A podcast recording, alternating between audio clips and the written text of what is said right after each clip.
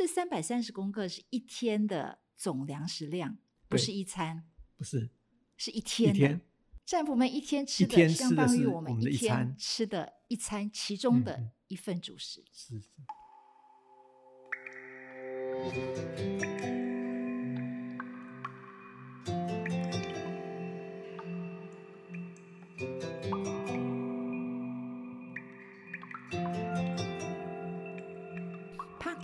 可以像资料夹，一个夹子收一类资料；它也可以像是中药铺里头的药格子，一个格子收一个故事。嗨，大家好，我是梁成宇，欢迎收听《你的故事，我的故事》。我们民间史料数位平台有一个征文的好消息要告诉大家，这个活动是阿嬷。你说我有在听一九三七到一九四九纪实文学征文活动，我们将从十月一号到十一月三十号征求发生在尤其是啊一九三七到一九四九年间的个人生命故事、动人的事迹，或者是长辈们的老东西、老物件作为背景故事。的纪实文学作品，邀请您把深埋在长辈心中，或是藏在你记忆深处的老故事书写出来，和我们一起留住历史，丰富历史。我们发现故事，接近故事，写出和说出这些故事。朋友们，你知道吗？在热闹的花莲市中正路，现在的花莲宪兵队城镇营区大门外面。树立了一座石碑，那个是花莲战俘营纪念碑，碑上刻了这样的文字：一九四二到一九四三，仅此追念二次大战期间被日军囚役于花莲战俘营的所有战俘们。此地为战俘营旧址，我们永远记得他们。在二战初期，日军势如破竹，在太平洋战役虏获了三十五万盟军战俘，其中为数众多的将官还有高阶文官，先被日军集中送到了花莲战俘营，也就是刚才我所说的城镇营区。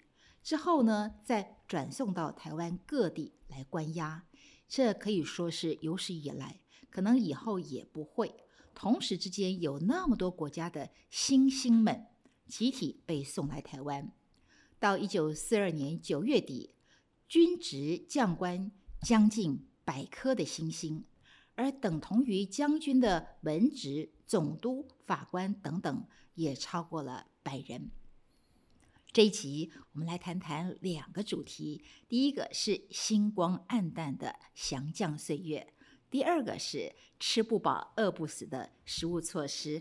为您邀请到的来宾，我们要请袁庆老师继续来和我们分享他所知道的啊相关高阶战俘的故事。嗨，袁庆老师，您好。你好，很高兴跟各位分享。谢谢您啊。呃，首先我想请教老师，这个高阶战俘营啊，到底关押了哪一些降将？呃。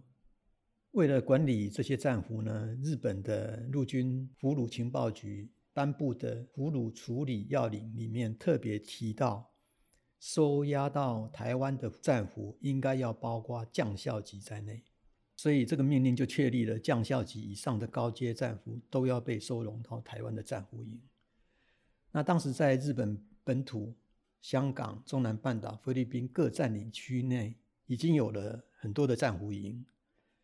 将校、高级文官跟军官就从八月开始，分别被安排搭乘战俘船，集中到台湾。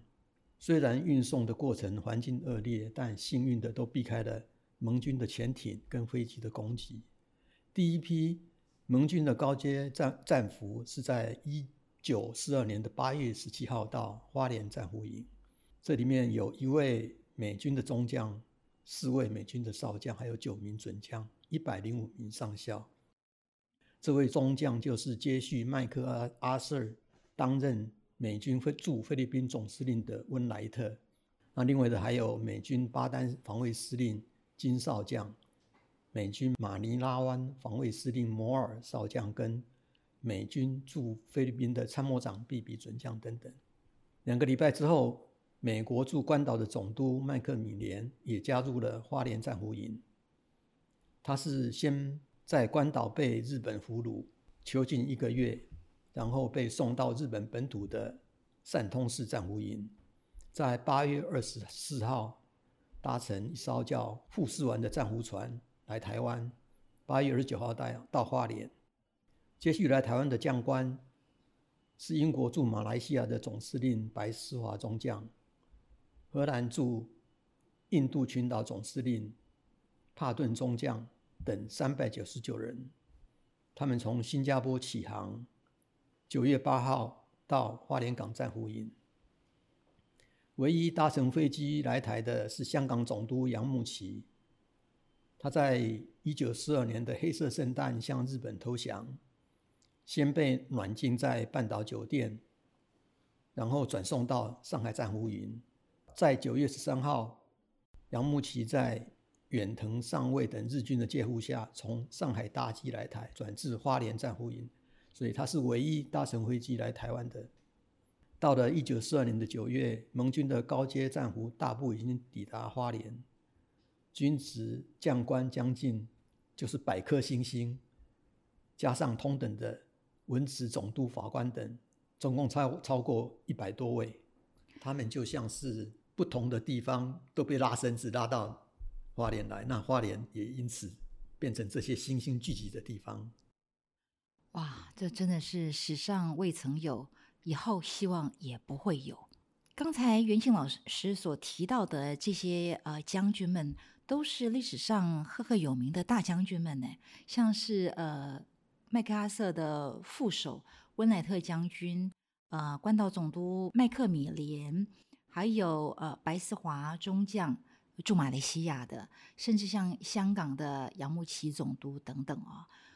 老师，我想请教一下，我想不管是这些高阶战俘，或者是呃一般阶级的战俘们，战俘大概都会想要脱逃，战俘有脱逃的权利吗？我们在电视上常常看到一次大战期间呢。美军怎么样设法从德军的战俘营脱逃的一些电影画面？那因为日本跟欧美国家对战俘的概念不同，定出的管理办法也不同。当然，战俘是希望脱逃的，但是日本的战俘待遇细则里面第五条却规定，战俘必须宣誓不逃跑。战俘一旦踏入战俘营，就被。逼迫签署这样的文件，但是这对西方的国家而言是不很不符合常规的做法，因为关于战俘待遇公约的日内瓦公约第九十二条就认同战俘有尝试脱逃的权利，即使脱逃失败，公约也明文禁止处决尝试脱逃的战俘，只能给予纪律性的处罚。而这种处罚可以在特别监视下进行，但不能影响战俘的健康，也不能剥夺公约赋予的保障。在美国战斗部队准则里面也有说明，在资深战俘的领导之下，当机会来临的时候，任何任何战俘都可以准备脱逃。长官战俘在考量脱逃后对滞留人员的安危后。有所决定。如果战俘要执行脱逃或帮助其他战俘脱逃的计划，明示就是战俘应该牢牢记住有机会就要脱逃这个想法。所以，战俘脱逃不仅是人的本性，同时也是战俘的权利。也是。但是日军却强迫战俘要签署宣誓书，保证他不脱逃。没错。那有没有这个拒绝签署的例子？其实，在这一些战俘在盟军战俘进入战俘营，他们都起初没有签署。像温莱特中将一行人抵达花莲战俘营的时候，战俘营的总司令中野纯一上校跟花莲营的指挥官金春，他们接待的方式就是旁边摆了一个桌子。然后也有好几十位拿着刺刀的警卫，看你要不要签署。另外呢，白思华将军他们那一批来的时候呢，从高雄港上岸上岸抵达屏东爱寮中转的时候，也被要求签署。那当然，白思华就首先拒绝签署，然后被警卫带到牢房里关。那经过几个小时之后，情况仍然继续，仍然很僵持。后来白思华考虑到，因为船上有许多战俘生病。而且他们是白思华是被关在牢房里，他们是被在外面罚站。那他在想说，这些在雨中罚站的战俘，他们没有办法休息，势必会影响他们的健康。后来白思华经过跟其他高阶文官讨论之后，也没有办法被强迫签署。但是他认为说，在这种被逼迫下的签署，不必被视为对个人具有约束力，所以。是另外一种的概念。那至于刚才提到的香港总督杨慕琦也一样，他也没有签，没有要签署，当然也又被关起来，关了一个晚上。第二天呢，也是没有在没有办法的情况下，还是有签署。所以这种在日军逼迫下签署不逃跑宣誓书，当然是违背公约的。不过人在屋檐下，没有办法不低头了。确实，啊。这种人在屋檐下，即使是英雄，也不得不低头的情况，实在是很无奈。因为考虑到为他一起出生入死的袍泽兄弟们，也同时还在受苦之中啊。讲到这，这其实是一种实质的虐待形式了，就是他呃要求战俘自愿的取得合法受虐位置，那。老师能不能呃也多谈一点有关于战俘受到虐待的情形？好的，虽然公约里面有很多保障战俘的条文，但是呢，因为日军只说它是准用，那虽然准用，从中央的命令来看是要合理的对待，但是实际执行管理战俘的第一线军官、警卫、哨兵，甚至。有时候有人提说台湾台籍日本兵等等，他们其实做法相反，他们是对战俘有所虐待的。老师，你是不是举一些具体的例子？好的，这个举这个例子是蛮讽刺的，因为通常都是低阶向高阶敬礼，但是呢，在台湾的战俘营里面是将军必须跟日本的士兵敬礼，这反差很大。是啊，因为在公约里面规定。士官兵的战俘，你可以，你必须要向居留国的长官敬礼；而军官战俘呢，仅必须向居留国的高阶敬礼。那可以说，军阶是属于全世界的标准，即使身为战俘也是一样。不过，其中有一个例外，就是对于战俘营的指挥官，是所有的人，所有的战俘都必须要向他敬礼。就是即使说温莱特在这个。花莲战俘营，他也要向战俘花莲战俘营的指挥官敬礼。虽然花莲战俘营的指挥官阶级比他低，但是日军却违反公约，命令说，不论日军的阶级如何，所有的战俘都必须要敬礼。你想想看，一位中将得毕恭毕敬地向士兵敬礼，已经情何以堪了。更糟糕的是，万一士兵不满意中将对他敬礼的姿势、态度，或是呃，举止就是一顿的拳打脚踢，或故意找麻烦，这些例子在几位将军的回忆录里面经常可以看到。那真的是一种很难堪的情境啊！没错，你刚才有讲到殴打，不只是在花莲战俘营，那其实台湾的各个战俘营里面对战俘的殴打是从来没有停止过的。日本的。警卫或是军方为了表现自己的聪明才智，常常一时兴起，制定一些新的规定或发明新的理由，来行使殴打的权利。那例如说，警卫或哨兵故意在晚上就寝的时候来紧急集合，如果动作慢的，就是一顿殴打；或是故意检查战俘们的衣服、头发纽扣有没有扣好等等。所以打人是常态，就是找个理由，动不动都可以名正言顺的动手打战俘。是他们，他们是这样做的。而且这些警卫最喜欢在晚上等在厕所外面。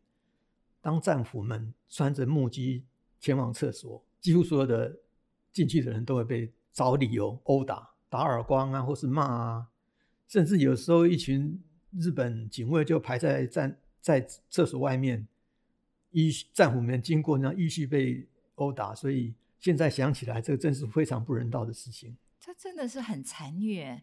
呃，人需要去解个手。这个是是是可忍孰不可忍的很难忍的事情，在这个时候他还找理由来刁难战俘。对啊，我现在那个温莱特中将他有一个回忆，就是在某天晚上点名后，中将要拿着毛巾到营房后面的厕所梳洗，看到旁边的日本的警卫，他就鞠躬，可是呢。这日本的警卫就大声叫他，要他过去。不知为什么原因呢？警卫重重的挨了打了温莱特一记耳光，接着又连续三个巴掌，结果温莱特被打得几乎站立不住。那个日本警卫看温莱特仍然站着，冲上去就一拳给他，温莱特终于跌倒了。那当温莱特清醒之后呢，发现自己。身呃脸上有血，所以就慢慢走到水龙头前面去梳洗一番。第二天呢，他在整理寝室的时候，房门突然被打开，一位警卫就冲进来吼叫。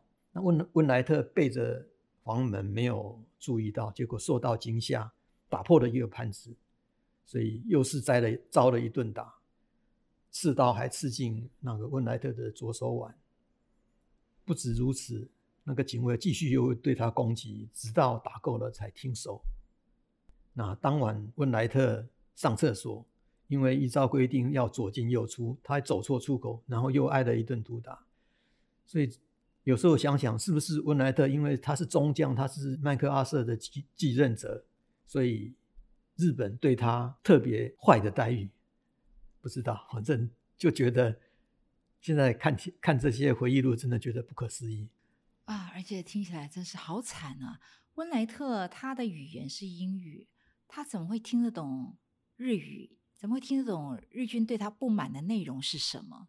他就这样觉得莫名其妙的就被疯狂的又打又踹，甚至刺刀刺他。作为一个将军，要受士兵这种毫无理由的呃凌迟虐待。所以，不管工作或饿死啊，其实别无选择，你就是二择一。而高级战俘在战俘营里头，呃，任由这个低阶的日军士兵这样子的对待。我记得这个日军战俘营的首任总指挥官中野纯一，刚才袁清老师说到的啊，他在受审的时候，他还说啊，这个是将军们自愿的。是吗？我想接下来我要继续呃，请袁庆老师跟我们谈今天的第二个主题：吃不饱饿不死的食物措施。也就是说，呃，日军怎么样去照顾战俘们的一日三餐？也许不是三餐，是两餐。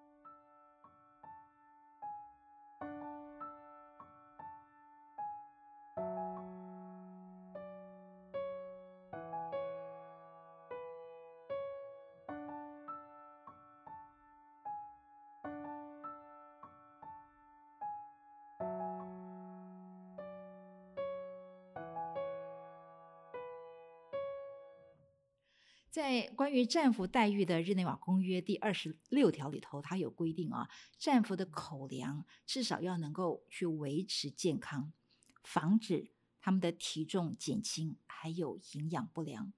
可是从前面云清老师所提到的，日本主张他们并没有签署公约，所以他态度上基本上是准用的态度。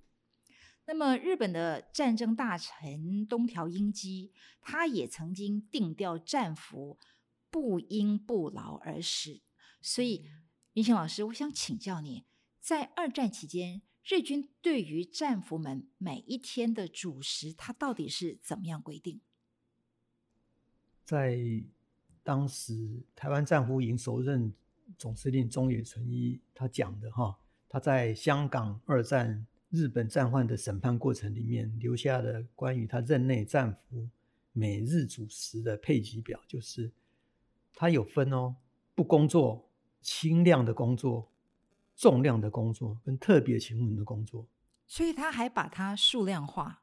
对他就是说，认为你不可以不劳而食嘛，你有劳动的，你就给你多一点东西吃；你不劳动的，你就少一点东西吃。你的病的，甚至你如果病号，他就是比不工作比较不工作的那个阶层。那这这几个呃程度分别给多少食粮呢？譬如说，呃，不工作的是三百三十公克，呃，轻量工作的给你多一点。多百分之二十，三百九十，然后做重活的，哎，就更多了，五百二十，就是可能比不工作的多了百分之六七十，然后特别勤奋的就给你 double，就是多一倍的，跟不工作的比较。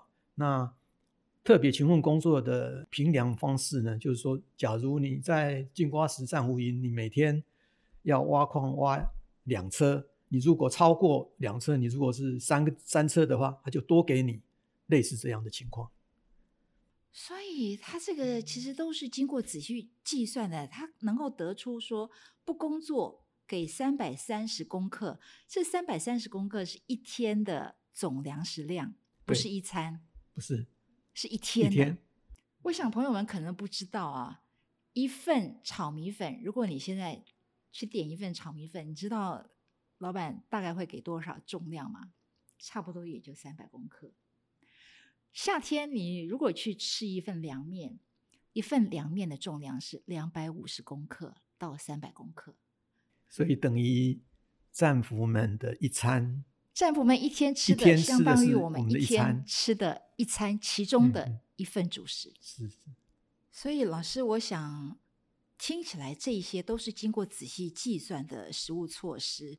嗯，如果按照这种吃法，战俘们是处于吃不饱、饿不死，可是体重会下降的程度。对，根据美军驻菲律宾指挥官他在香港战犯审判时的证词说明呢，一天三餐通常只是半杯的米饭量，或是米跟大麦的混合物。那配菜呢是萝卜、洋葱、高丽菜，还有加一小碗的稀汤，几乎没有营养价值。所以这样的东西，这样的食物吃下去，一定就是饥饿、饥饿再饥饿。所以战俘们通常脑袋里想的就是食物、食物、食物。对啊，就是一直不停有一个呼唤：“我好饿哦，我想吃东西。”那有时候呢，战俘们因为呃，在不同地方的战俘会有不同的地方的食物。那譬如说，有时候在南部，像在爱寮战俘营，他们盛产香蕉的季节，每每天就可以分配到香蕉两条，那个情况就又不太一样。可但是从老师刚才说的这个食物内容啊，除了主食是米或麦，或者是混合。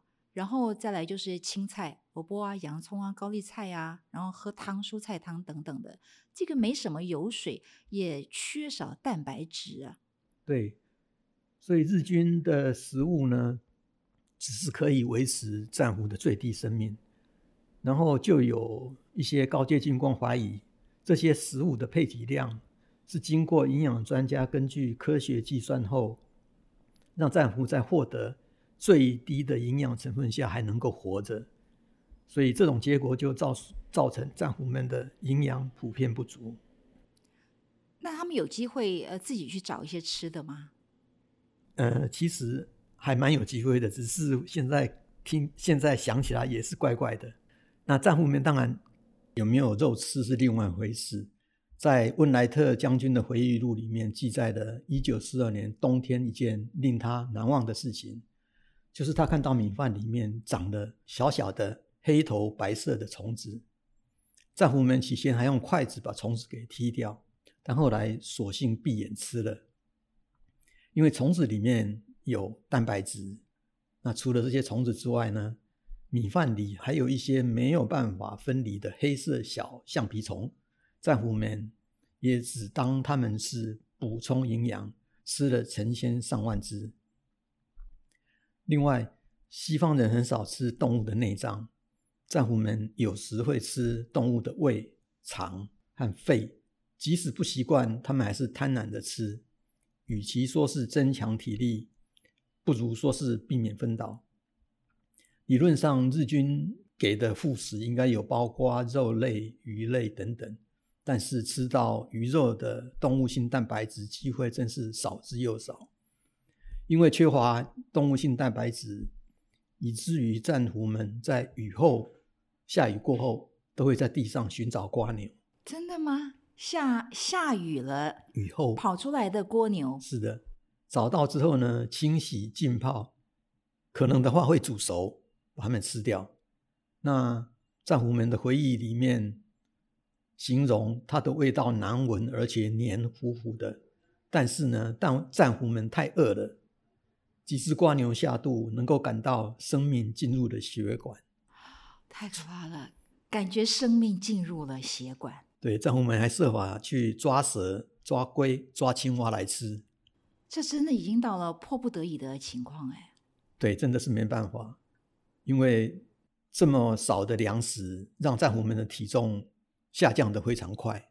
譬如呢，有没有他们有没有一个具体的统计记录？呃，例如说，毕比准将他在八月到十一月间，在花莲战俘营里面，九十十一三个月内体重就减轻了七公斤。另外一个范克将军，他少了十五公斤，十五公斤，十五公斤，三个月，三个月，这是急速的体重下降。对，真的蛮可怕的。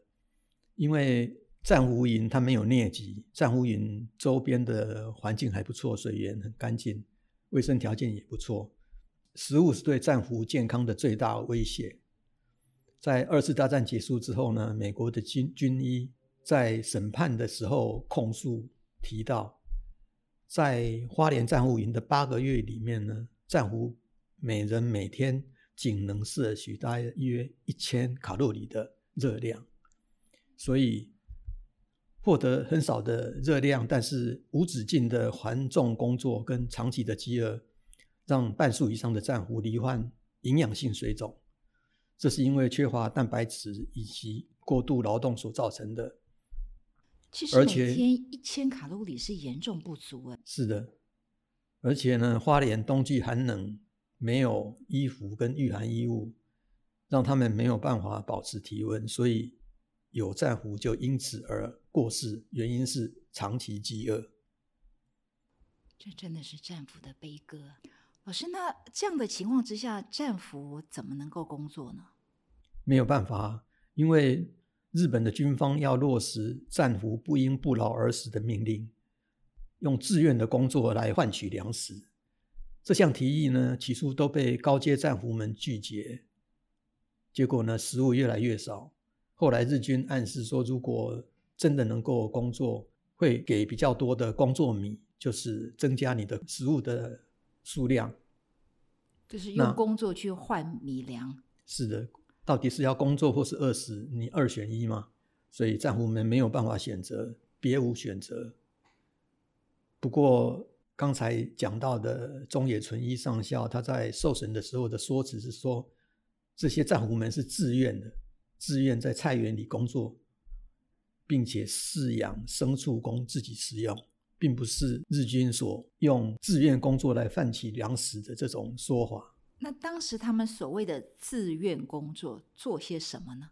自愿工作工作的范围，以花莲战俘营为例，在那个时候为例，上校以上的军官，就上校跟将军，他们在农园工作，那每个人就给你一个锄头当工具，在围墙外有一块地方，你每天呢就踩着。日本给的木屐到工作区分组工作，每组工作三十分钟后换另外一组接手，一天六点五小时。然后他们清理了土地，可以种蔬菜。那对于你比较年年长的没有办法从事体力劳动的将官们，他们就负责照顾猪、鸡或是山羊等牲畜。那有一举个例子来说，一九四三年的一月。几位中将跟年长的上校被赋予照顾三十只小羊的责任。这个工作就让他们感到有一点愚愚蠢，因为你如果能够把他们圈养在一个固定的地方，那还好，就把他们圈养，让他们放牧。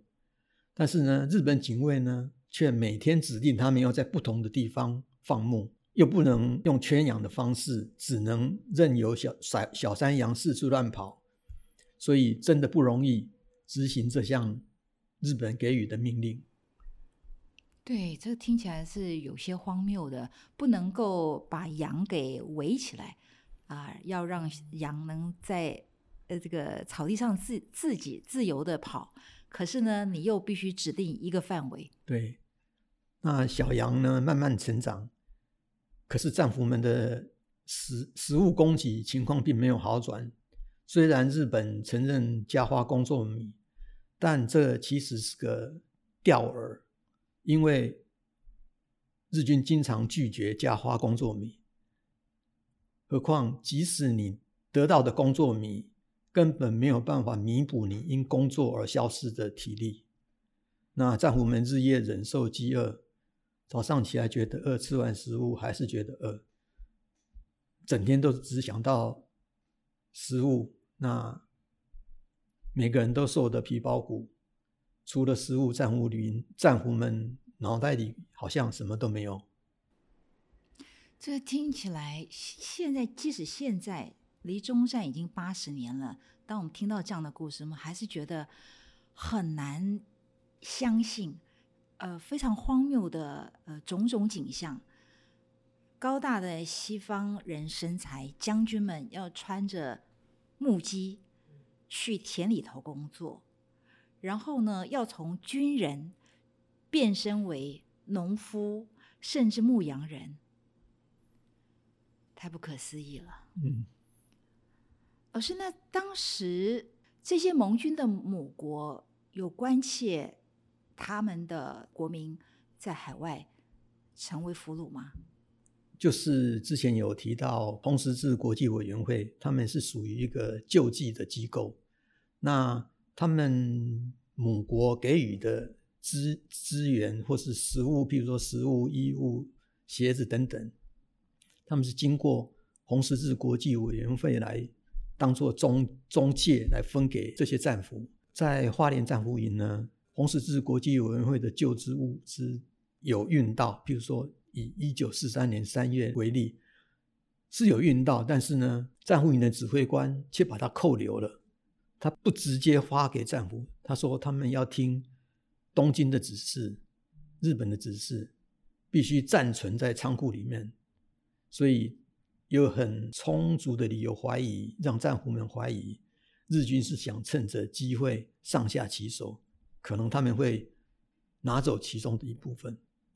不过到了四月一号呢，突然发生一件事情，就是营区突然通知这些高级将官跟他们的随从要收拾行李去另外一个地方，转就是转营到狱里。那这样这些高级战俘心里头应该就打了两个问号啊。第一个，那个红十字会的食物救济包到了。可是为什么不给他们看得到而吃不到？是第二，为什么他们又突然要被移防转到其他的战俘营？那当然是有原原因的。那因为他们被转移到狱里之后呢，已经几乎放弃了这个救济包的拿到救济包的希望。不过他们到狱里不久，日军竟然分发了这些物资。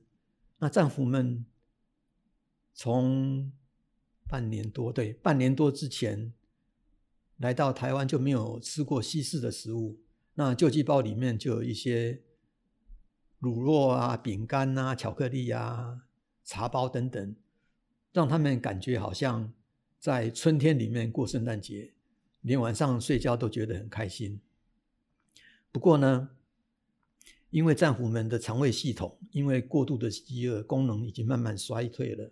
这些正常的食物对他们的胃来讲呢，已经太陌生又很沉重，因此在他们吃了这些高热量、高蛋白的食物之后，会出现短暂的不舒服。不过这些救济物资对战俘的健康有立竿见影的效果。他们的体重呢，在几个礼拜、六个礼拜之后呢，平均增加了两到三公斤。所以这显然这些救济物资挽救了战俘们的健康，然后他们也被分发的厚重的军鞋，让战俘们松了一口气，因为他们终于可以不必再穿日本木屐了。这个春天里头的圣诞节实在是太传神的描描述了。对，除了这一次呢，到了五月下旬呢，他们又收到另外一次救济包。所以大家又过了第二个圣诞节，这个是夏天的圣诞节。除了平常吃的没有味道的米饭跟蔬菜之外，还可以吃到罐头的咸肉、炖肉，还有一些炖菜罐头。啊，这更是不可思议，对战俘们来说。那为什么会这样呢？你知道吗？因为呢，国际红十字的委员会的驻日代表。他们要在六月来拜访战俘营，来看看战俘营的情况。那日本军方呢，为了要让这些战俘长得不要太瘦弱、瘦小，在那个时间之前发给他们这些救济物资。原来春天的圣诞节、夏天的圣诞节是一个诡计呀！后面是有故事的，是有阴谋的。这真的是战俘悲歌。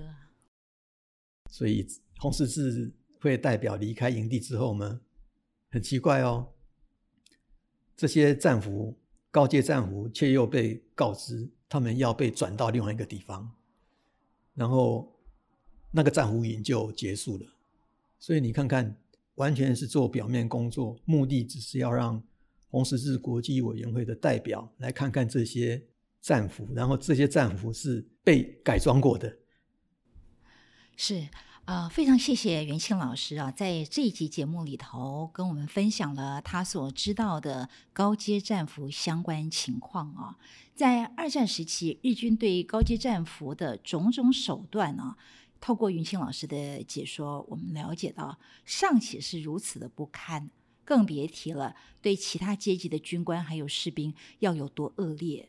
尤其是像这些当众来赏巴掌啦，用脚来踹人啦，呃，大声而又粗暴的呵斥啊，然后无止境的呃打人啦，这种种的虐待跟凌迟啊，我想绝对是让这些高级战俘感到深深的羞辱。可是他们只能一再的去忍耐承受。而花莲这个我们今天看来好山好水的美丽地方，带给高阶战俘当年的台湾经验，恐怕是一场永生难忘的噩梦吧。这一集我们再次谢谢袁庆老师，袁庆老师，我们还要跟您继续预约下面战俘系列。谢谢谢谢。发现故事，接近故事，说出写出故事，成为你的故事，我的故事。今天您所听到的故事，在我们民间史料数位平台上面有更多详细的内容，您可以上我们的网站、脸书和 Line 读到更仔细的故事。也欢迎提供您所知道的老东西、老故事给我们。下次见喽！